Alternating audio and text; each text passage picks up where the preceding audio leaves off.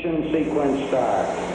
Six, five, four, three, two, one.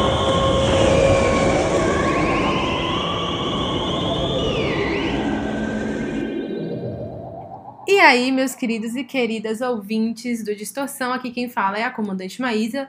Vocês estão no voo, episódio número 102 do Distorção. Hoje falaremos sobre um tema um tanto quanto poético, assim.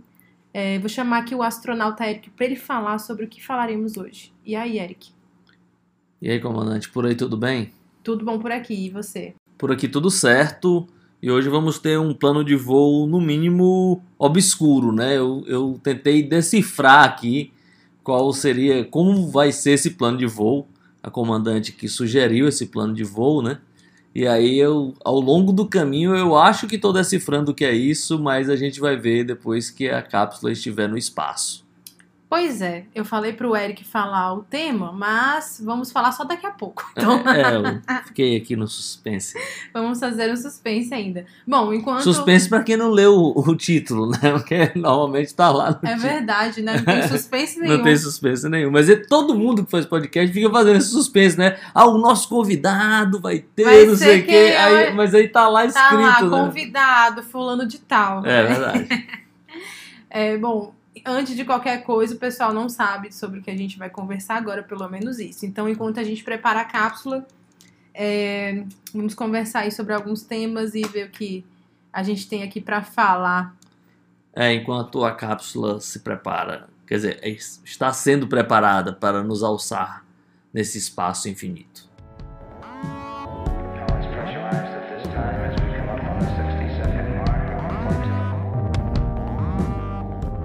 Bom, enquanto a gente prepara a nossa cápsula para alçar voo, é, co- comandante não, olha, chamar de comandante Eric, tô aqui me tirando aqui minha patente de pessoa que comanda a nave, né? A Eu astronauta pensei que Eric- teria chegado o, o- o tão sonhado dia da promoção, mas ainda não foi, né? Ainda não, ainda não. Astronauta, tá você bom. tá ainda em estágio probatório. Tá bom. Mas tá tudo bem, viu? Você Tá. tá indo bem. Não, não vou ficar triste, não. Não, não fique não. Astronauta Eric, esses dias eu tava lendo uma matéria da Rolling Stone, é, da Rolling Stone gringa, e aí eles fizeram uma matéria super divertida, bem curiosa, sobre é, as 50 piores decisões no mundo musical, né, no mundo da música. E aí, em nono lugar, figurou o U2, em 2014, quando ele distribuiu o novo álbum de graça no iTunes. Você lembra disso? Lembro. E aí o que acontece, né? O nome desse álbum é Songs of Innocence. E aí quem comprava o iPhone levava gratuitamente o álbum lá na Não só quem comprava, né? Todo mundo que tinha um iPhone, É. um belo dia acordou com esse com essa disco atualização e na com sua biblioteca, né? Foi terrível. na biblioteca, exatamente. E aí eles consideraram uma a das piores decisões, né? Porque as reações das pessoas foram muito rápidas e foram muito brutais. Porque, enfim, o Songs of Innocence, pra quem gosta de YouTube, não é como um- um Joshua Tree, enfim, né? Um disco bom, como os discos bons do YouTube. E aí a Apple, em pouco tempo, foi pressionada a criar uma ferramenta que permitia, né? deletar o, o álbum com um único clique, né? E ali- eles até criaram um site de suporte para os usuários durante esse processo, porque pegou realmente muito mal, tanto para Apple e o pessoal começou a odiar o YouTube gratuitamente. É, aí o Odiar amar, né? é. E aí o Bondo disse em relação a esse tema, ele falou, ele falou o seguinte: pensei que se pudéssemos colocar nossa música ao alcance das pessoas, elas poderiam escolher alcançá-la. Aí depois ele, vendo que deu errado, ele falou assim: é, não era muito exatamente isso que eu imaginava. Astronauta Eric, eu queria saber uma coisa aí de você. Você, além de ser astronauta por essas bandas, você é publicitário também, né? Você conseguiria prever se você tivesse no, no, na- no campo de decisão é, sobre colocar esse álbum ou não de graça para os usuários do, da Apple, você conseguiria prever que poderia dar muito errado? Falar qualquer coisa depois que passa é muito fácil, mas Pois é, é. eu acho, eu certamente, eu achei um ato de arrogância tremendo. É você se achar unipotente, assim, né? Tipo assim, cara, todas as pessoas gostam da minha música. Aham. E, e- e é uma decisão extremamente invasiva, né? Eles entraram dentro do, de um aparelho que hoje em dia faz parte da vida de todo mundo. Na, na época já fazia. Né? Então, os aparelhos, os smartphones, eles fazem parte da nossa vida cotidiana há um bom tempo, né? Então, cada, cada é, centímetro, digamos assim, de memória do celular é importante. Às vezes, naquela época, mais ainda, né? Então, você tinha uma parte da sua memória ocupada por um disco do YouTube. Então, é, eu acho assim, talvez eu, eu, eu entenderia por conta que você sabe que não é todo mundo que Que gosta, que né? gosta da sua música, né? É tipo muita arrogância. Eu acho que o YouTube ele extrapolou todos os, É. os parâmetros nesse sentido de grandiloquência, de, de sei lá, do ego infladíssimo, de liberar para todas as pessoas um álbum que elas não gostam. E aí, como eu tô falando, né? Dentro do celular. Se aparecesse um link para todas as baixar. pessoas. E aí, aí eu acho que, bem, se, se não fosse uma boa estratégia, eu cairia nessa. Do tipo, apoiaria um artista a fazer isso. Mas colocar o disco dentro do celular do cara sem ele pedir, aí eu acho que é. Aí foi uma atitude muito maluca, de muita arrogância, assim. Errou, errou completamente. É, e E o engraçado é que esse álbum, eu- ele foi produzido pelo Danger Mouse, com o, o Float e mais outros três caras que eu não lembro. É, e ele foi né, anunciado junto com um evento de lançamento de produtos da Apple. Ficou exclusivo uma época para o iTunes, o iTunes Radio e tal. Né? E você fica pensando, poxa vida, é, é, Eu- sei lá, produzido pelo Danger Mouse, YouTube e não sei o quê. E tudo bem, o álbum, o álbum para quem gosta do YouTube, teve indicação ao Grammy, coisas nesse sentido, mas foi muito mais criticado por conta desse erro, né? Dessa promoção, tanto dos produtos da Apple como do próprio álbum. É, eu lembro que tinha. E, e- e lembro que era difícil tirar o álbum lá de dentro. Pois Tinha- é. Eu lembro que começaram a pipocar na internet uns tutoriais de como apagar o álbum. Uhum. Porque eu, eu fiquei louco, eu queria apagar no mesmo dia, porque imagina só o quanto que aquilo podia queimar meu filme, né? E mas aí eu conheço um caso, eu tenho uma amiga que esse disco apareceu lá e ela não, não- sei lá, tinha alguma configuração, também não é uma pessoa tão afeita assim à tecnologia, eu sei, eu sei que ela tinha ódio toda vez que ela entrava no carro dela, aí o Bluetooth acionava e Ligava começava a tocar automaticamente. o álbum do YouTube por alguma, tipo, como se ele tivesse nos favoritos, alguma coisa do tipo. Não, Ela tinha é- ódio mortal, todo dia O ela meu- tinha que É. tirar a música do YouTube do carro. O meu também, quando eu, sem querer, apertava alguma coisa pra dar play na música, a- a- quando você aperta o atalho, ele dava play automaticamente no, no que tá no iTunes. E aí, como eu não tinha mais nada no meu iTunes do celular, aí tocava essa bendita música do YouTube. Meu Deus do céu, que se você não não quisesse que ela ficasse na sua cabeça, ela iria ficar na sua cabeça, porque toda hora tocava Eu o tentei, diabo dessa música. eu tentei tirar no mesmo dia, assim, que eu achava que era uma queimação de filme muito grande. Eu abri meu telefone em algum lugar e tem um disco do YouTube dentro. Mas eu demorei uns três dias. Até que eu descobri que tinha, tava tendo esses tutoriais aí. E aí eu sei lá onde foi que eu vi que tava tendo esses tutoriais aí. Eu fui atrás pra, pra, pra apagar. tirar, né? é. E deu certo. Foi, foi, foi uma sensação de alívio gigantesca. É isso aí. Não façam isso, pessoas do marketing da publicidade. É isso aí. Vamos lá. É, vamos continuar, né? Nos egos gigantes. Já que vamos falar de um outro rapaz aqui também. Que ele tem um ego gigantesco. Eu tô falando do Billy Corgan. E essas semanas aí, acho que essa semana, ele deu uma entrevista, mais uma vez, tocou no assunto Kurt Cobain. Não sei se a comandante sabe que existia ali meio uma rivalidade. Eu acho que, que era só na cabeça dele essa rivalidade, né? Então É, ele. Eu acho que o Kurt Cobain tava nem aí É, aí ele fala, ele lembrou mais uma vez a reação quando ele soube da morte do Cobain, que ele disse que chorou bastante porque ele perdeu o seu maior oponente. eu tinha visto isso essa semana mesmo. E aí ele falou o seguinte, né? Ele falou que o Nirvana foi extremamente importante para ele crescer musicalmente e tal. E, tipo, depois da, da, da perda ali do Cobain, né, do, do fatídico fim da vida do Cobain, ele disse que perdeu o grande oponente, né? Porque ele, em 2014 ele já tinha dado uma declaração, né? Que o único cara à altura dele ali de composição era o Cobain. E os outros estavam ali em terceiro lugar. Ele até respeitava o Pearl Jam, mas ele disse que era outra coisa, que andava longe deles dois, né?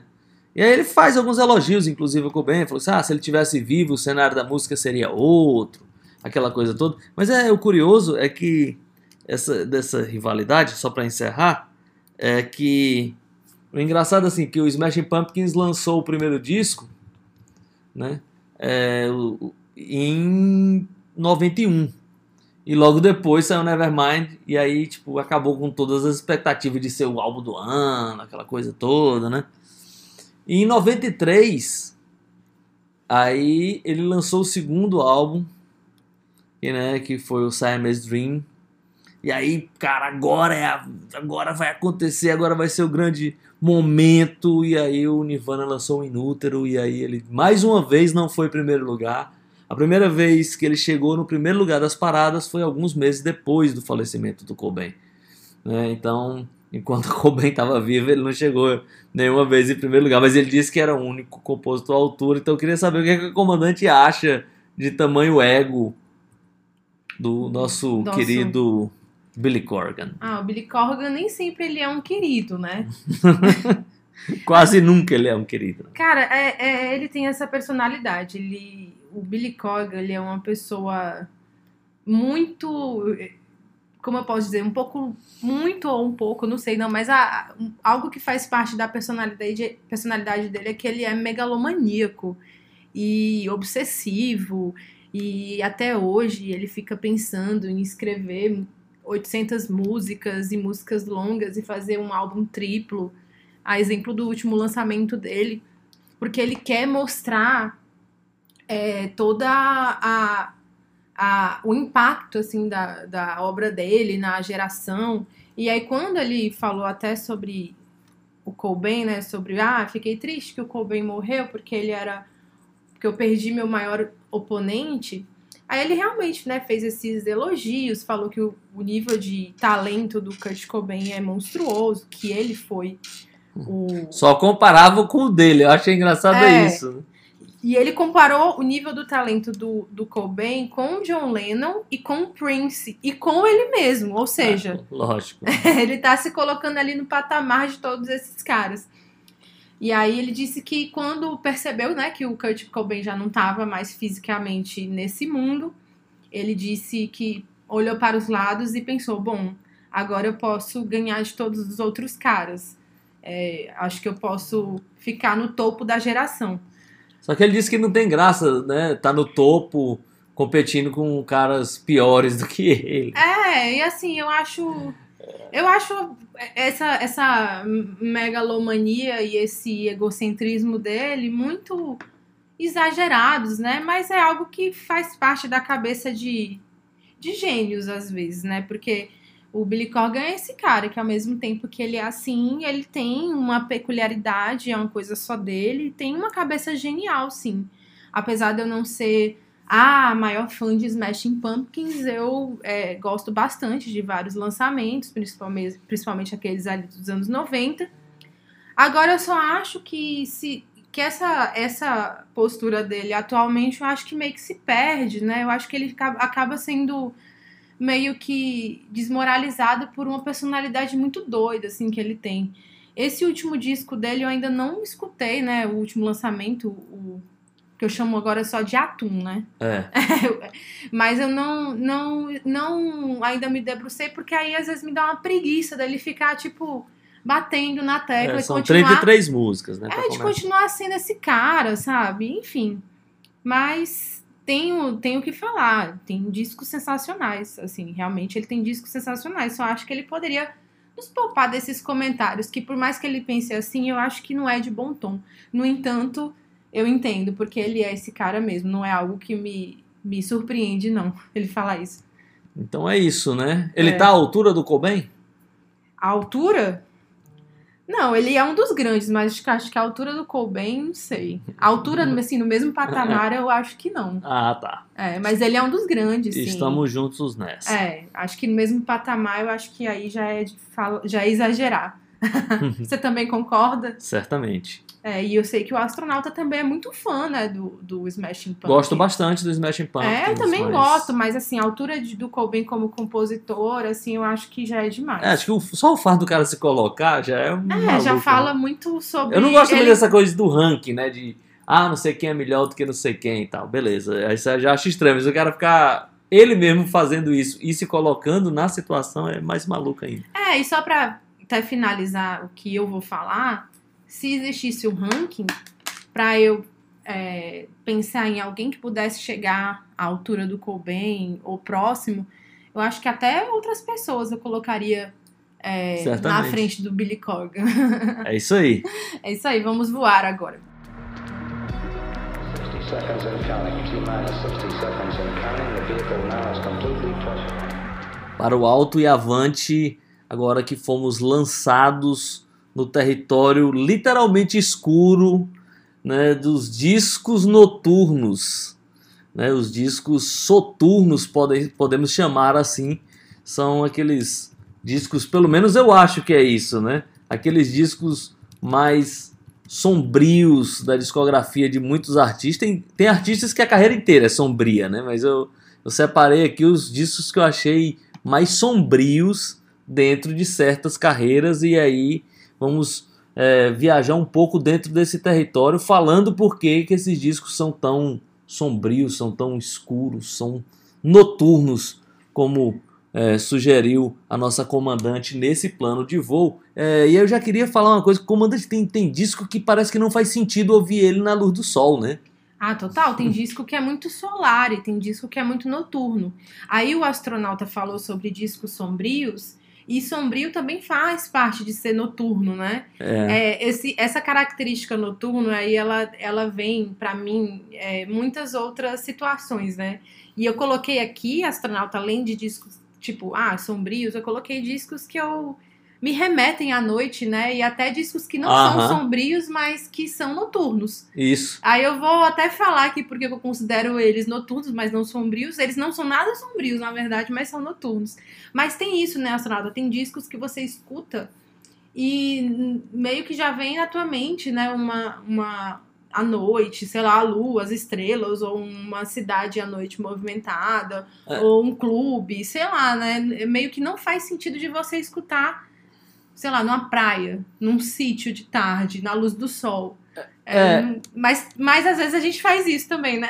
É, eu fiquei pensando também é, em alguns artistas assim muito solares. é, e aí eu vou, posso citar aqui o Jorge Ben, né, que é um artista tropical, né, da, da praia, do, do Rio de Janeiro e tal. E, e eu, eu vou falar de um disco que é, não é nada, nada soturno, mas ele, dentro da discografia do Jorge Ben, eu acho um disco noturno, que Uhum. é o Tábua de Esmeralda. Eu Sim. acho ele um disco mais noturno ali, um disco que casa melhor, talvez melhor com a noite, com, a- com os mistérios da noite, né? Ele que fala dessa coisa misteriosa no disco, né? Nessa, nessa, nessa coisa alquímica, nessa coisa é, das luzes e tal. Então, eu acho que esse disco, né? Ele tem essa coisa até porque ele fala da lua, né? Da, da, da agricultura celeste e tal, e remete à coisa espacial que é muito mais uma ideia noturna do que de ninguém fica olhando pro, pro sol ou pro céu o dia todo, né? No, Sim. você fica cego, mas à noite é a hora que você vê as estrelas e tal. Então ele fala dessas viagens espaciais e tal. Então esse é um disco noturno, né, na carreira do Jorge Astronauta Ben. interessante, porque eu também tava pensando é, no antônimo, né? No antônimo de noturno, que é, seria solar. Eu falei assim, não, deixa eu eliminar os artistas, as bandas que fazem discos mais solares, né? Que te remetem à, à luz do dia, a cores e tal. E aí eu falei assim, não, aí eu, aí eu já lembrei do Jorge Ben. Não, o Jorge Ben não tem, não tem nada que eu poderia colocar no, no, como disco noturno, mas aí você falou agora do A Tábua de Esmeralda e eu concordo demais com você. É, eu acho que não Interessante. seria- É, dentro da discografia de Ben, ele é o disco mais noturno, assim, eu acho. Não, com certeza. Eu achei que você foi super certeiro nessa. Curti. É, e é engraçado, né? Porque realmente é algo muito distoante do resto da. Não que a sonoridade seja, mas assim, tem esse, esse lance, essa, esse lance lírico, né? Que aí destoa, assim, de, É. de outros temas e tal. É engraçado porque ele é um disco. é, logo na sequência ele lançou o Solta o Pavão, né, que também é um disco místico e tal. Mas é engraçado que o, pa- o Pavão, o Solta o Pavão, já acha um disco solar. E de, de uma- de alguma maneira, inclusive para mim, eles até se completam nesse sentido. São dois discos complementares, e um à noite e outro é o dia.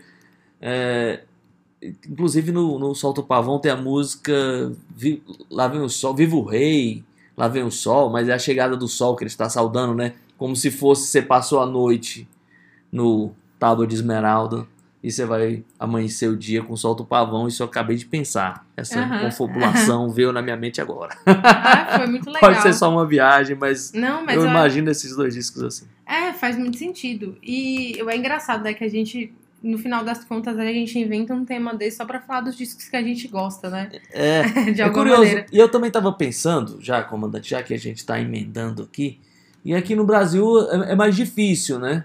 Falar de discos noturnos, assim. A maioria do- assim, as coisas do Brasil, pelo menos que vieram à minha cabeça, são muito mais coisas solares. Sim, a assim, gente tem então. uma estética mais do é, é voltada pra esse negócio, né, da, da natureza, mais à luz do dia. A não ser que a gente fale, por exemplo, do nosso querido Zé Ramalho com a música Mistérios da Meia-Noite. Mistérios da Meia-Noite, totalmente noturno. né? Totalmente noturno. Eu nem consigo imaginar alguém ouvindo aquilo na praia. É. Já você lembra lá do, já do lobisomem e tal, né? do do cemitério. cemitério. Mas eu queria falar aqui de um disco, astronauta, de um cara que é engraçado. Eu nunca consegui gostar muito da obra dele. É, nunca consegui assim, ai, tipo, ai, gostei demais. Escuto, mas não é uma coisa que me pega muito. Ele poderia até entrar nesses artistas que todo mundo acha o máximo e eu não consigo. Não é que eu desgoste, mas é porque eu não vejo, assim, não, não sinto essa coisa, uau. Mas tem esse disco dele, que é um disco super noturno que eu adoro. Aí eu estou falando do Tom Waits. Cara, eu já tentei ouvir o Tom Waits de todo jeito, mas eu nunca. Não rolou ainda a química entre mim e ele. É, já, escu- Entendo. é, já escutei os discos é, mais aclamados e tal. Mas eu acho assim muito complicada a música dele, eu não sei, não parece que não gruda em mim. Mas tem esse disco dele de 74 que o nome até tem é, remete à noite, né? O nome do disco é The Heart of Saturday Night.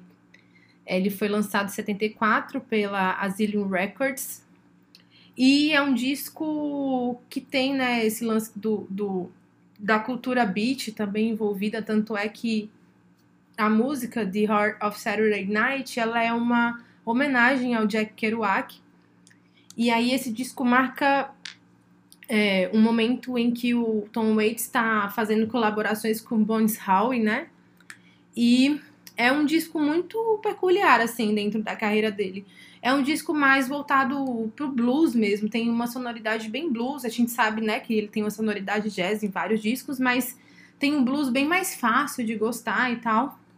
E aí a capa, você já vê a capa, tipo, tem uma uma, uma figura dele, né, uma, um desenho dele como se fosse um desenho de história em quadrinhos de HQ dele fumando e tem uma moça assim vestida como se estivesse saindo pra noite mesmo. Atrás tem as luzes, né, de, de bares e tudo mais, algumas pessoas na rua.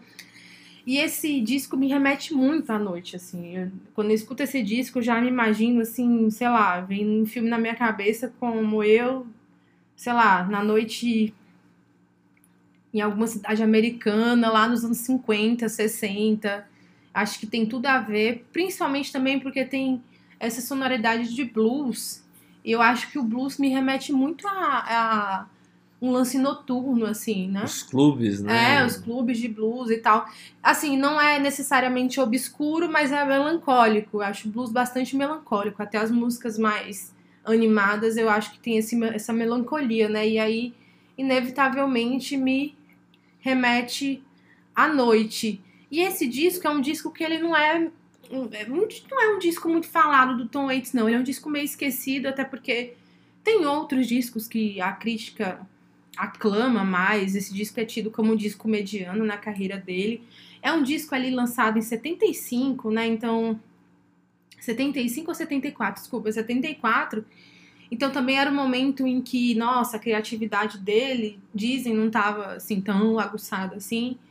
O trabalho dele mais pra frente vai sendo mais experimental, mais interessante para os críticos, mas eu adoro esse disco, é o único disco dele que eu realmente gosto, que eu ouvi bastante. Eu acho um trabalho super ingênuo assim dele, menos pretensioso, porque eu acho que a outra sonoridade dele ali pra frente é muito tipo cabeça, assim, muito, nossa, que coisa é, mais é, sei lá, difícil assim de, de grudar. E aí eu vejo também tanta gente gostando de Tom Waits. Eu fico, será que essas pessoas assim, nossa, elas realmente gostam assim do Tom Waits? Porque eu não acho que é uma sonoridade fácil, não, sabe? Eu acho que é bem aquela voz dele ali, eu não sei não.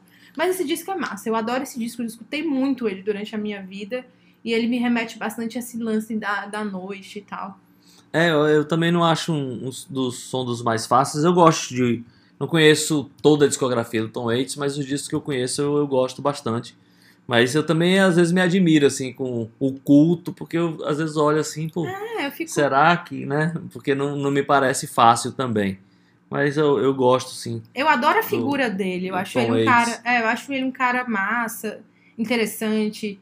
Eu acho que o que ele escreve também é legal, mas a música mesmo ainda não me pegou. É, como a Dante falou do- do- dos convidados especiais, né? Teve quando ele, ele tem um disco que ele tem a participação, acho que em uma música só, do Keith Richards, dos Rolling Stones, né? Ele participa. Eu não lembro qual a música, porque eu tô falando aqui tudo de memória, né? Aham. E aí eu vi a entrevista do Tom Waits falando que con- convidou o, o Keith Richards e ele, lógico, beleza, vamos lá e tal, não sei o quê. Aí, no dia da gravação parou um caminhão na frente do estúdio Tom Waits, não sabia o que estava acontecendo e começaram a descer as guitarras do Keith Richards pra gravar Nossa. os caras, isso aqui é muita megalomania, isso é tudo isso é uma loucura. Um caminhão de guitarra lá pra ele, ele gravar uma participação. Cara, que doideira, né? Imagina o que, que rola quando esses caras se encontram. É, Deve imagina rolar só. muita, muita, muita loucura, muito, muito papo que nós, meros mortais, não entenderíamos, eu acho. Vamos, vamos de música, Vamos comandante? de música. Eu vou, antes de da gente para pro próximo bloco, a gente vai falar de um monte de discos. Eu vou colocar aqui o Tom Waits com essa uma música desse disco que eu gosto. A gente vai escutar a música Please Call Me Baby.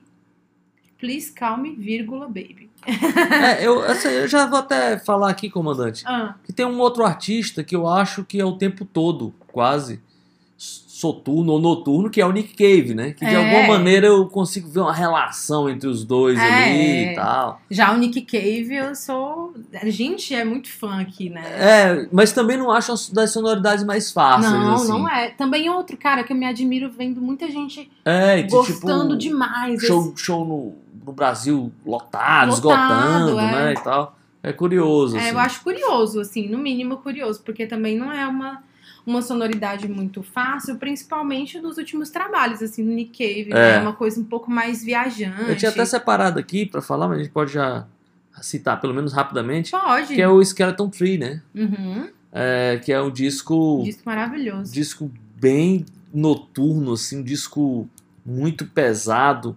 É, um disco que no meio da gravação ele, ele perdeu um dos filhos de 15 anos de idade, né, no acidente. O garoto caiu num penhasco. Então deu uma dramaticidade muito maior pro disco. Inclusive tem um tem uns vídeos que aparece inclusive o Nick Cave gravando as músicas com com um terço enrolado na mão, né? O Nick Cave que assim, pasme, é um cara religioso, né? Ele é um Sim. cara então Ele é um É. cara católico. é, católico. Então é isso, né, comandante? Agora vamos de música. Já, já Vamos passamos aí a régua no Nick É, Cave. Vamos Vamos de música. Eu vou então colocar essa música aqui do Tom Waits, Please Call Me Baby, e a gente já volta.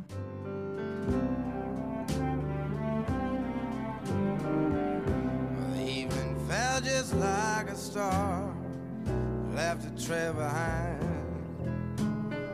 You spit as you slammed out the door. Love, we're crazies. We fight like cats and dogs. But I just know there's got to be more.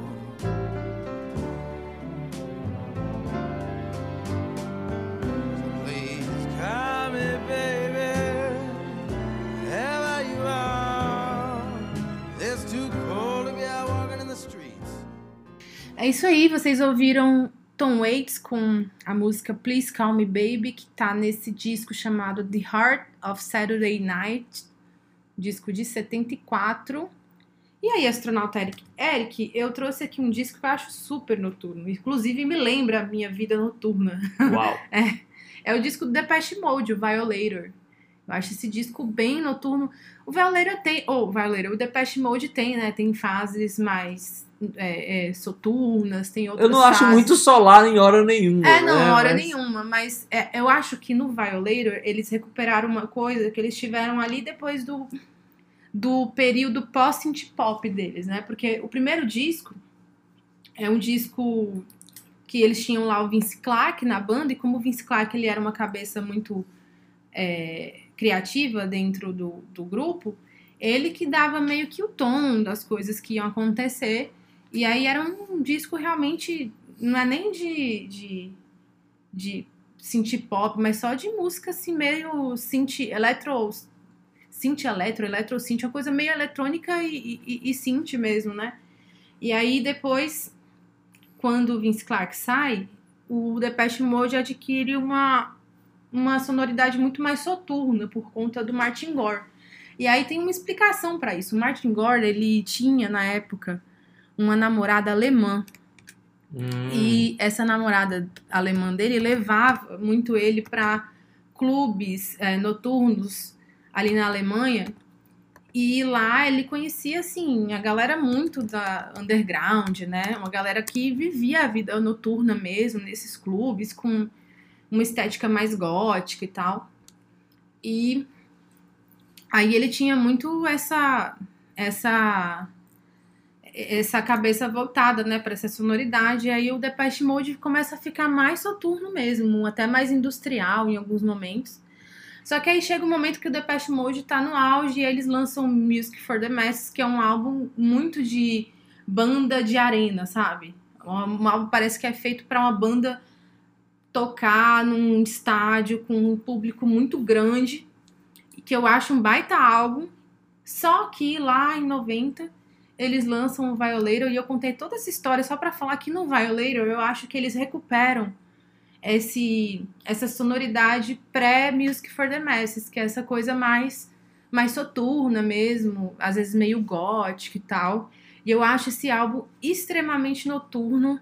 Acho que todas as músicas remetem assim a um ambiente mais mais noturno mesmo. Inclusive tem uma música específica que o nome dela é Waiting for the Night. E aí eu sempre lembro assim, quando falo em álbuns noturnos, eu sempre lembro. Então eu acho que nesse álbum eles recuperam essa essa eles trazem de volta essa sonoridade que o que o Martin Gore colocou ali depois do, do segundo disco pra frente do Depeche Mode. Eu acho que, que a comandante agora falou uma palavra-chave de bandas noturnas que são os góticos, né? Aliás, todo É. mundo, é, os discos são noturnos, né? É, mas em especial, é, bem, não dá pra fugir, né? Do, eu não sei se eles são góticos, mas eles estão ali no, no pós-punk, né? O Joy Division não Sim. tem disco que não seja noturno, né? São- É. Os dois discos são, são super noturnos. Porque imagina uma pessoa ouvindo Joy Division na praia, praia, assim. né? É. Eu faria isso, né? Mas não acho que não é muita vibe de todo mundo. É, o, acho que o Sisters of Mercy também. É, eu até, Não- até salvei o Sisters como, of né? Mercy, assim, não tem como você ouvir e, lembrar de um dia ensolarado, né? Você escuta e parece que você é um morceguinho. É, não, não, não tem como, né? É. Então esses, esses aí, essas, dessa cena gótica, os discos são muito noturnos, assim. Cara, eu- quando eu penso no Sisters of Mercy, e na minha cabeça já vem o gelo seco, a luz, a fumaça, aquela coisa, né? Um cemitério à noite, é, um ou, uma, ou uma pista de dança com todo de mundo de dança. preto, né? aquela com, pista de dança com muita escura, fumaça que é. ninguém enxerga, né? Eu acho que essa era a imagem que, que o Andrew mais cultuava, assim. O nos- Eldridge. é, Inclusive foi aniversário dele um dia desses. Ah, é? É. Deve ter sido uma beleza. Muitos convidados, né? Com aquela É. simpatia toda. Deve ter sido assim uma, um, um aniversário com muitos balões coloridos. Colorido, certamente. Um né? bolo assim muito festivo, É, muitos né? convidados, né? É, muitos convidados, aquele parabéns recheado é, de palmas, é, e no final aquele que Jesus abençoe. Bem, até me desconcentrou aqui essa, Não, mas é- essa eu acho passagem, mas Já que a gente emendou os góticos, né? Ou quem tem essa estética gótica, eu acho que esse bloco poderia ser deles, né? Astronauta. é, Porque eu coloquei, eu coloquei o Depeche Mode, eu também tinha colocado aqui o Sisters of Mercy como meio um, um símbolo disso, né? Desse, de- dessa, dessa é, é, sonoridade que totalmente soturna, né? E aí tem outras coisas que me lembram muito. é, eu acho que eu separei mais dois discos dessa turma também, Aham. do pós-punk ali, que são dois discos também que eu acho noturno. Um, um ele, ele só depois de uma hora da manhã, é de tom noturno. que é que é o Pornography do The Cure. É, tinha que falar. Esse disco é talvez o disco mais obscuro da carreira, do mais pesado da carreira do Cure. É, é, eu- se eu ouvir esse disco hoje, eu tenho uma, eu vejo muitos elementos ali que iam influenciar no, na coisa de rock mais industrial que ia acontecer mais pra frente, até industrial mais pesado mesmo ali de Fear Factory, dessas bandas que iam acontecer ali nos anos 90, muitos desses elementos ali, dos timbres, das, das baterias programadas, umas coisas assim, já, já figuravam lá no Pornography. Tem uma biografia do, do Robert Smith, essa é uma dessas que saiu no Brasil, assim, dessas que o cara fez bastante pesquisa, mas não, não entrevistou o próprio, essas coisas. E, e fala que o Pornography foi um, um momento assim que, é, falando aí nas, nas rivalidades, nas comparações, né, que o Robert Smith ficou muito, assim, pensando em que passo ele ia dar, porque o Ian Curtis se matou, né, então, tipo, era uma coisa muito pesada, tipo assim, cara, Ele ficou muito abalado com isso aí. é, e é tipo assim, e agora, tipo assim, eu tava achando que eu tava que eu tava dark, né? Mas é agora tá em outro nível. Então, a- a- o o Pornography foi essa tentativa de ser o mais dark possível. É, né? e ele tava sofrendo muito com depressão, o Robert Smith. Aí ele tinha esse lance aí do. do, do- é, é, da morte, né? Do colega, né? É, do Ian Curtis. E o Robert Smith, ele tava, assim, muito atordoado com essa, com essa notícia e muito atordoado com os colegas de banda que estavam, assim, bastante enfiados na droga, né? E aí é, isso é perceptível nesses lançamentos aí, inclusive no, no Pornography, mas não só porno, o Pornography, eu acho que ela é mais pesada, assim, ele é denso o disco, né? Ele tem uma atmosfera realmente pesada. E aí tem os outros, por exemplo, eu acho o 17 Seconds também bastante bastante noturno. Nossa, acho que esses álbuns do The Cure ali, naquele momento, eles são muito, muito noturnos, assim. É, inevitavelmente a gente lembra do, de- desse, desse ambiente, né, dark e tal. Tem uma banda também não tão noturna assim, mas que tem que para mim tem esse disco noturno que é o Echo and the Bunnymen, né? que é o Ocean Rain. O Ocean Rain, é verdade. Eu também acho um disco mais É, eu acho que também é, dessa turma, a Susie in the Benches, eu acho que tem uma, é uma, certamente. uma sonoridade bem noturna e muito urbana, né, também, eu acho. É, o, o Bauhaus também, eu já consigo imaginar essa pista de dança com, com o gelo seco. É, tem uma banda que eu gosto muito, Love and Rockets, também, que já é uma coisa um pouco mais dançante, mas é muito atmosférico. E eu queria saber se o, se o, se o Eric, ele concorda comigo, mas eu, toda vez que eu ia escutar essa banda, eu sempre escutava à noite, e parecia uma viagem. Uma banda que eu gosto muito, que é o Cocteau Twins. Cocteau Twins, né? É, eu acho que é totalmente noite. É muito noturno, né? É, apesar de ser doce, né? Eu acho um- uma. é, tem uma estética muito doce, mas ao mesmo tempo bem. é, bem noturna, assim, bem melancólica. E, e- mas é, é- também às vezes é um pouco. Lembra um pouco sonho, sabe? É uma coisa assim que tem muito esse. traz pra mim esses elementos, sabe? É, não, tem essa coisa do sonho é muito presente, eu acho. É, surrealismo, Até porque muitas vezes você não entende nem o que, que ela tá cantando, né? Ah, eu não- até hoje eu dizer, não entendo. Eu, eu entendi. Bem, Eu até tenho até um meme bem engraçado que eu vi esses dias no Twitter, que era a menina, tipo, com um fone de ouvido, chorando, aí escreveram assim, eu chorando ouvindo Cocteau Twins e não entendendo nada. É, bem, é, vamos lá. Já estamos falando aí do. Já, já, já tá chegando a hora de, de música, né? Mas já estamos falando aí da, do- dos góticos e tudo mais. E aí, é, já, já demos uma pincelada de Brasil ali na, na primeira parte do nosso voo. Mas agora eu vou dar uma aprofundada aqui e falar de pelo menos dois artistas aqui é, que eu acho que são muito noturnos. Um Esse é mais curioso ainda. Estamos falando de gótico, né? De, de- de ser gótico e tal. E aí eu vou falar de uma banda aqui do Ceará, né? No Nordeste do Brasil, no Cidade de Praia e tal, que é o Plastic Noir, que é uma Uhum. banda de gótico. de- parece uma banda de gótico. De é pessoas de góticas, gó- né? Pessoas góticas. É né? uns góticos aí. Ah, banda essa- aí de góticos, de góticos, caras. né? Esses caras aí. Banda de rock gótico. É.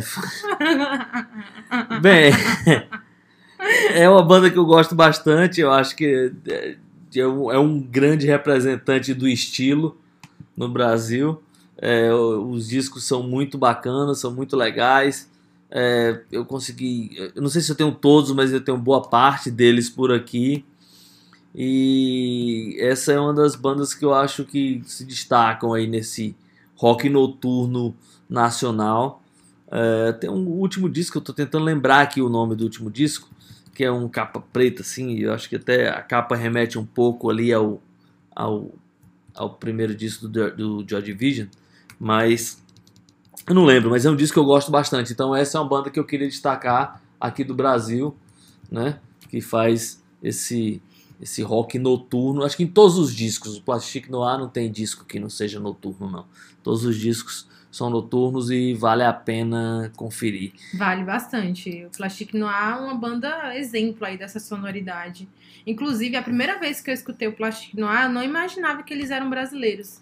Ah, Eu é? escutei e falei, ah, de onde que é essa banda? Que banda é essa? Assim, pra mim é falar, ah, é uma banda inglesa, sabe?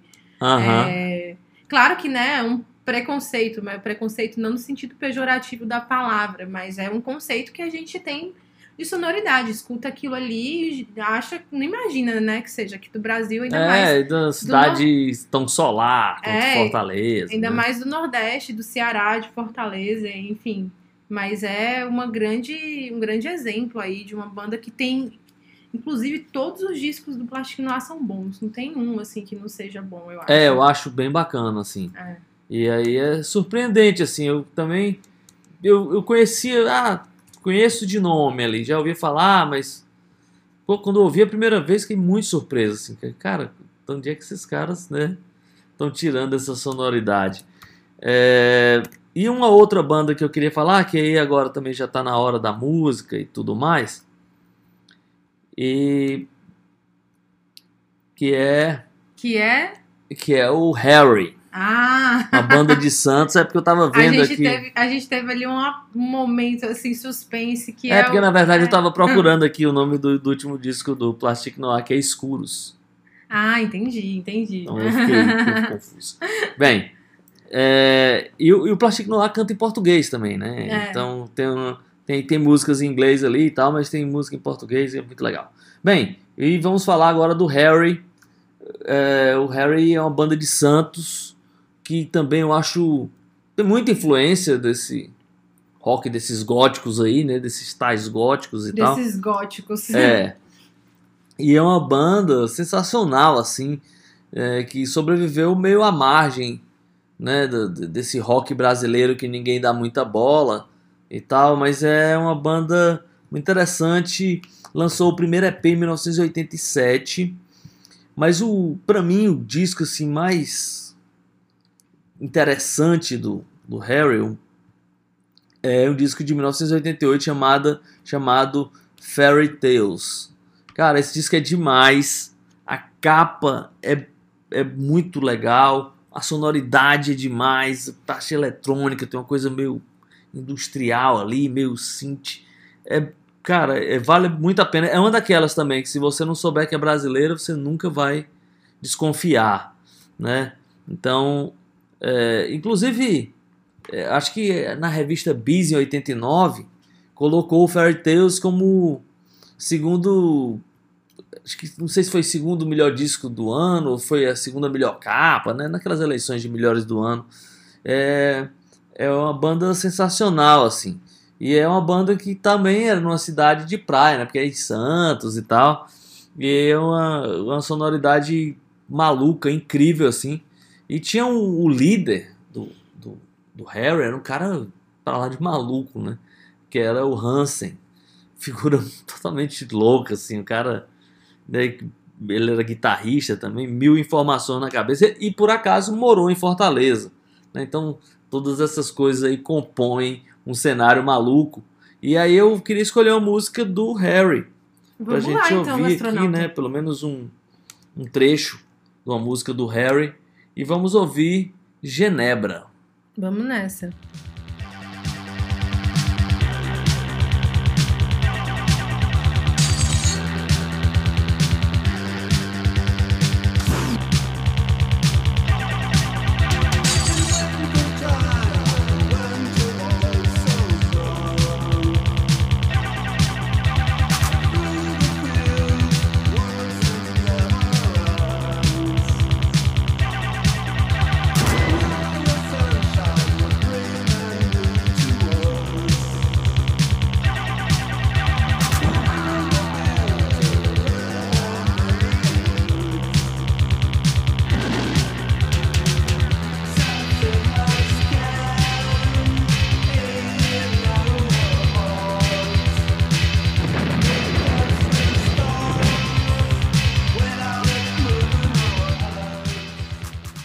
Volta depois de ouvir esse clássico, pelo menos aqui dentro da cápsula, Genebra com o Harry. É, eu queria emendar, comandante, aqui é, num assunto, fazendo uma conexão ali com o comecinho do nosso episódio e falar do Smashing Pumpkins que nunca foi uma banda solar, né? Mas eu acho que dentro da discografia, pelo menos da discografia clássica, né? É, temos dois discos ali que eu acho mais é, noturnos. Seria o Adore, né? E o Máquina, ou Máquina, né? Que é o disco que saiu na sequência ali do Melancholy and the Infinitive Sadness. É, o Adore é um disco cercado de tragédias assim na vida pessoal do Billy Corgan, né? É, foi um disco de difícil gestação, é, primeiro porque vinha do, da, da pressão imensa pelo sucesso que ele havia conquistado com o Melancholy, né? E aí ele tinha é, foi, foi nesse momento que ele adquiriu também esse status de gênio, né? Essa coisa toda. Tinha lançado um álbum duplo e muito aclamado, ganhou todos os prêmios que podia, que não podia, mas a turnê já começou, né? A, a turnê já, já, já começou a ser o, o dilema, o drama, né? Porque o baterista da banda, o Jim Chamberlain, e o, e, a, e o tecladista, que era, não era da formação da banda, mas era músico de apoio que estava acompanhando na turnê e tocava sempre com os Smashing Pumpkins, os dois tiveram uma overdose né, de heroína. E o tecladista faleceu, eu esqueci o nome dele agora. O Jim Chamberlain conseguiu escapar, mas aí o Billy Corgan terminou expulsando ele da banda. E aí o, acabou o casamento do Billy Corgan também. Depois ele, ele reatou com a mãe depois de muitos anos. Ele, o Billy Corgan era, Era totalmente brigado era com a mãe. brigado com a mãe, né? Ele, ele tocava até com uma guitarra que tinha uma mensagem irônica pra mãe, né? A mamãe não sei o que e tal. E aí ele retornou o contato com a mãe, teve uma aproximação e com pouco tempo descobriu que ela estava com câncer terminal.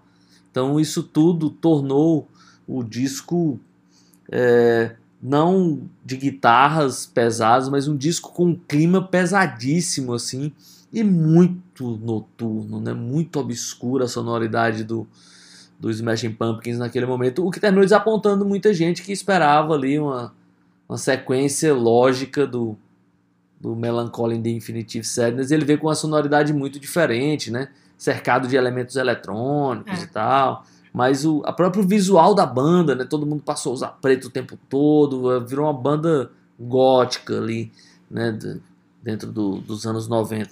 E eu acho que o, o Maquina, ele meio que continua isso, só que com a sonoridade mais pesada. E eu acho que depois disso também, eu acho que o, o- o Billy Corgan nunca mais conseguiu soar como os discos anteriores. Então, dentro do Smashing Pumpkins, eu acho esses dois discos aí os discos noturnos.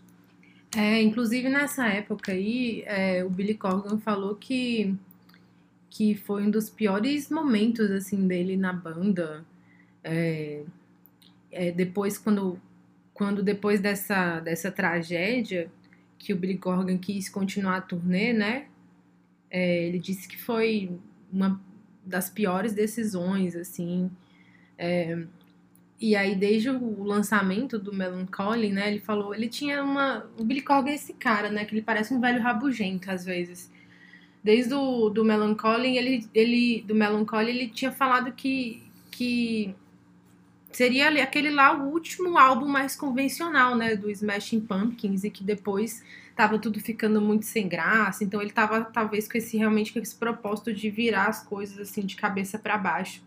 E aí eu acho interessante isso na carreira do Smashing Pumpkins, né, essas mudanças, eu acho até hoje eu já acho ba- bastante interessante o jeito que que ele conseguiu mudar, né?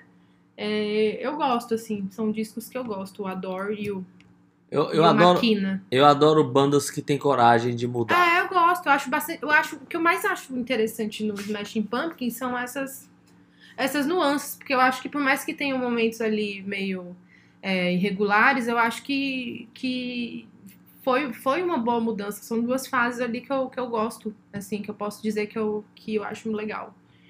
E aí, astronauta, vou agora puxar aqui a a conversa pro meu lado. Aí eu vou mudar um pouco de sonoridade aí, né? Que a gente tava falando aí do, do Smashing Pumpkins. E eu queria falar rapidinho dos discos noturnos dançantes. Hum, tem esses também. Tem. A, a Black Music é muito É noturno. muito noturno, é, é tipo assim, é aquele, é aquela música que você escuta e você já ima- se imagina num clube noturno dançante. É, eu sei que tem alguns artistas que parece que todo disco que eles lançam são noturnos, né? Eu acho que o Prince é meio que um deles.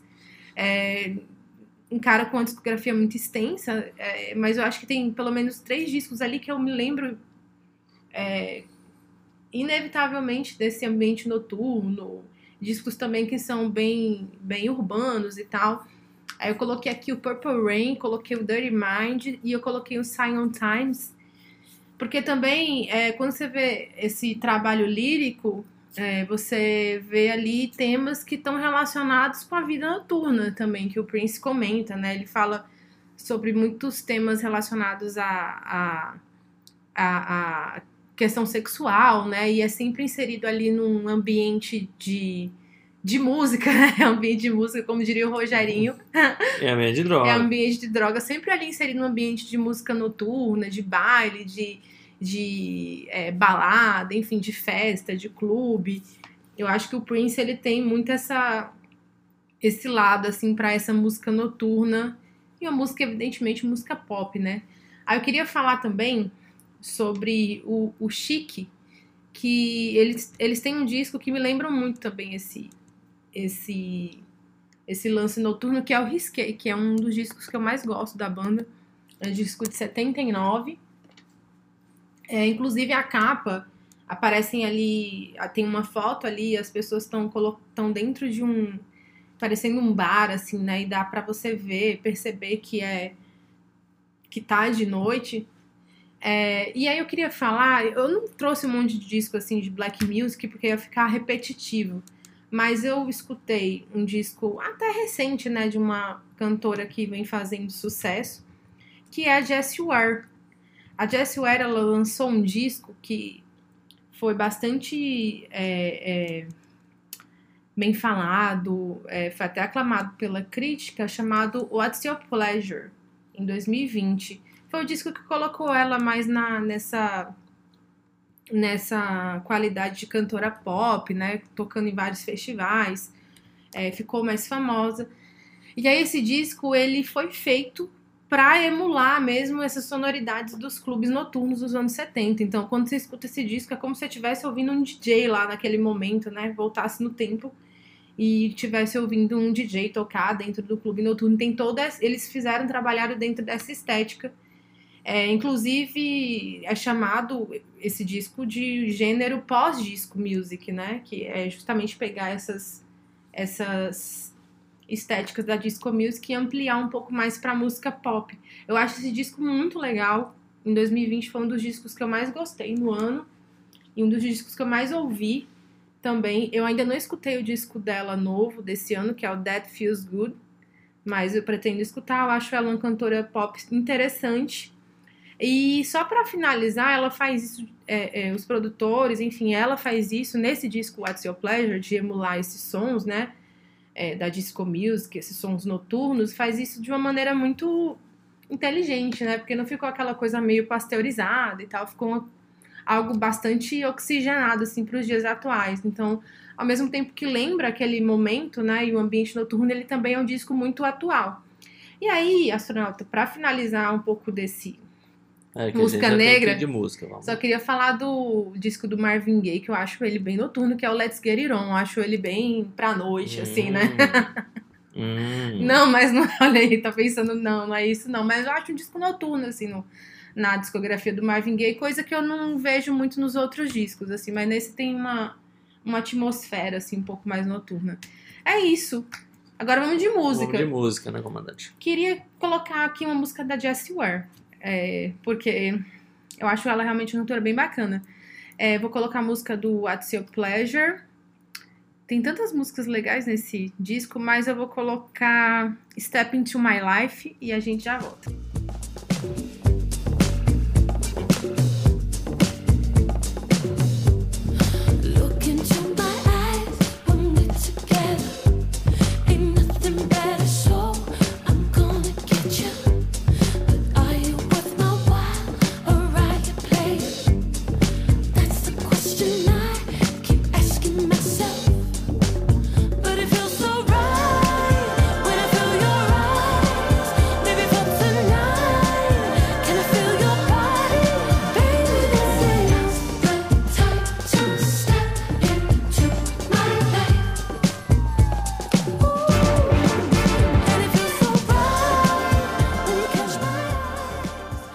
Voltando aqui depois desse momento com a nossa cantora super pop, Jessie Ware. É, astronauta, e aí? Que mais a gente tem por aí? Bem, comandante, já que você falou desses discos noturnos, né, dançantes, né, e essa coisa toda, eu lembrei de mais um artista brasileiro que, pra mim, ele não tem nada de noturno, mas ele tem uma música que pra mim é noturna, e eu tô falando do Guilherme Arantes, e a música, no caso, é Olhos Vermelhos, né, que o Guilherme Arantes falou que estava em Nova York na época, e ele disse que estava vendo aquela vida noturna de Nova York, os clubes pegando fogo e tal, não sei o quê. E ele fez essa música, que é uma música meio pra tocar na pista, né? E tal, e que ele fala, né? Os olhos vermelhos da galera que não dorme à noite, Uhum. as roupas jogadas no chão e tal. E é muito bacana, é curioso como o Guilherme Arantes tem uma música dentro desse universo aí. O Guilherme Arantes, ele é aquele cara, eu falo isso sempre, que ele tem sempre uma música pra toda ocasião. É, E essa é a noite, essa é pra noite. Eu acho que, que, ele, que esse é um dos maiores méritos dele, assim, como artista, porque ele tem muita música, muita, um trabalho lírico, assim, muito grande, e ele tem sempre uma música pra um tema específico. É impressionante. Desde morte até romance, até a noite, eu acho que ele tem. É, e aí, só vamos finalizar, né, astronauta? É. Não sei se você tem mais coisa aí, mas só queria falar rapidamente de três discos. Tem uma banda que eu gosto bastante, que eu já falei aqui no Distorção, uma banda de, posso chamar de indie, né? Desse lance mais independente, do é, mais alternativo, o The Clientele, que tem um disco chamado Suburban Light. Às vezes parece uma sonoridade meio dream pop e tal, eu acho muito legal, mas é bem melódico. Esse disco, a capa já tem uma, uma é uma fotografia assim da de uma paisagem noturna meio borrada, meio fora de foco. Esse disco é lindo, quem gosta assim de uma música um pouco mais atmosférica, de algo relacionado com Dream Pop, vai gostar do que The Clientele, é um- uma banda muito, muito bonita. E aí, é, queria falar do Leonard Cohen. Leonard Cohen tem um disco de 2001 que ele fez parceria com outra cantora que eu não vou lembrar agora no momento o nome dela, me fugiu da memória. Mas esse disco, Ten New Songs, ele é muito noturno. Vem com aquele vozeirão lá do Leonard Cohen. A, o trabalho ali de instrumentos é uma coisa bem minimalista e fica aquela coisa bem atmosférica também. E aí eu queria falar sobre dois discos de jazz. Um que é o Undercurrent, do Bill Evans, um disco de 62, que ele é muito noturno também. E aí não poderia deixar de falar do Miles Davis, que eu acho que ele é a cara se fosse do jazz, assim, pra mim a música dele é muito noturna, muito. é, me lembra muito a noite, né? E aí eu coloquei esse disco, que é o grande disco dele, dentre vários grandes discos, que é o Kind of Blue, de 59. E um artista que eu acho que pra mim só faz músicas que remetem à noite, que é o Chet Baker. Eu acho que tudo dele, assim, parece Também já- é noturno. é, também é noturno. E é isso, astronauta. É, a gente finalizou ou você tem mais alguma coisa? Lógico que aí? eu tenho mais coisas aqui. Ah, tá. Então é pra finalizar, até porque eu tenho que. e Ainda vou escolher música. né? Então vamos lá. Tem alguns artistas aqui que ficaram. Eu vou falar rapidamente deles, assim. Tem uns que eu acho bem noturnos, mas tem alguns discos mais noturnos ainda. É, o Disney Mary Chain, né, o Darklands, pra mim é um disco mais noturno ainda do que o resto da discografia. É, mas eu queria, vou falar aqui, rápido. por exemplo, o, o Black Sabbath também é, um- é um- é um- é uma banda basicamente noturna, assim, né? Mas eu acho o Masters of Reality mais escuro ainda, né? Mais tenebroso, mais talvez porque seja um disco aí com a- com aquela coisa da afinação mais baixa, né? As músicas, esse disco eu acho É, incrivelmente a, a capa, né? Preta com roxo. Se bem que tem uma versão da capa com as letrinhas coloridas, né? Tem. Mas, mas não consegue tirar essa, essa pencha de disco noturno do Masters of Reality. E para finalizar, é, eu queria falar do Queens of Stone Age. Bem, porque assim, eu acho que, apesar de ser muito influenciado pelo Black Sabbath, todo o movimento de stoner rock, né? Mas eu acho boa parte dele, da- das bandas de stoner, apesar de ter aquela coisa de ser lento e tal, mas uma coisa muito solar, talvez por conta da Califórnia, assim. Por exemplo, É. o Caios, eu sempre acho se relaciona com aquela coisa do deserto, sol forte, né? Tal, a carreira do próprio Brent Bjork e tal.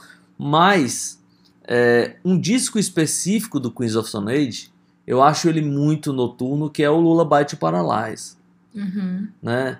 É, esse disco, eu acho ele com essa, com essa cara, assim, de noite, de, de, de um disco sombrio, né? Também o Josh Homme estava passando por essa fase, tinha eles, eles vinham dos Songs for the Deaf, mas aí teve o problema com o Nick Oliveri, saiu da banda, e ali o Josh Homme, é, a, a capa do disco tem esse clima, os clipes têm o clima também, né? Soturnos, mais, mais pesados assim, e acho que esse disco tem mais essa cara do, de, de ser um disco mais né, noturno na carreira do Queens of Stone Age. E é desse disco que eu vou tirar A nossa música, a nossa música que vai encerrar, essa Encerrar. parte aqui do, do voo, né? o Distorção 102. É, é isso aí.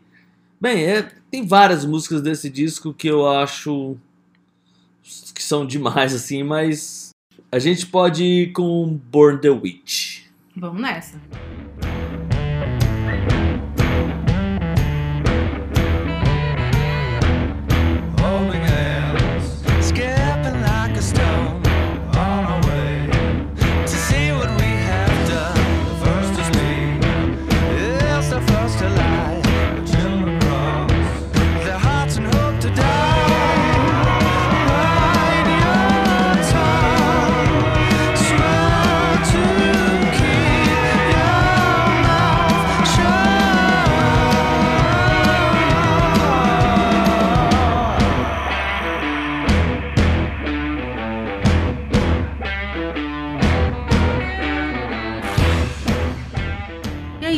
Pessoal, astronauta Eric, todos os ouvintes planetários e interplanetários. terráqueos e não terráqueos. Assim, Sobretudo os não terráqueos, esses É. estão enchendo o Spotify de audições. de audições. A gente encerra o programa de hoje, os nossos discos noturnos. Quem sabe a gente faça um programa de dis- discos solares, né, astronauta. É. Eu acho que pensando no noturno já dá pra imaginar melhor os solares, eu acho. É, É um problema, é uma questão filosófica. Você pensa na, no, no, no- numa coisa, imagina o antes dessa coisa e, e acho que vem mais fácil. E, É. comandante, só pra encerrar, sabe qual o disco que eu acho mais gótico aqui do Brasil? Qual? Canções Praeiras do É, do Dorival Caymmi. Esse disco ele é pesadíssimo assim, apesar dele falar de praia, mas eu sempre penso que tá à noite, mas vamos lá. É, é, eu Canções acho. Praeiras eu, eu acho que ouvir de novo, assim. Cara, eu ele é não sei, demais. não lembro a última vez Putz, que eu. eu, eu- é o disco dele que eu mais gosto e é certamente o disco mais pesado, do- do- talvez o disco mais pesado da música brasileira. Faz a música do Zé Ramalho parecer música do, do Jardim da da Infância. É, né? É, bom, você falou desse aí e a gente já encerrou o programa, mas eu lembrei também do disco do Cassiano, A Lua e Eu, né? Porque você já É. imagina o cara sofrendo ali na noite. Mas é isso. É, vamos encerrar por aqui. É, eu sei que a gente encerrou com Queens of the Stone Age, mas tivemos menção aí especial do, o do Dorival- Dori Caymmi e do, e do, e do Cassiano. Um beijo, um abraço para quem ouviu a gente até agora. Obrigado pela companhia e até semana que vem. Então é isso. Próxima semana a gente tem um outro voo. Peixe vendido, câmbio desligo.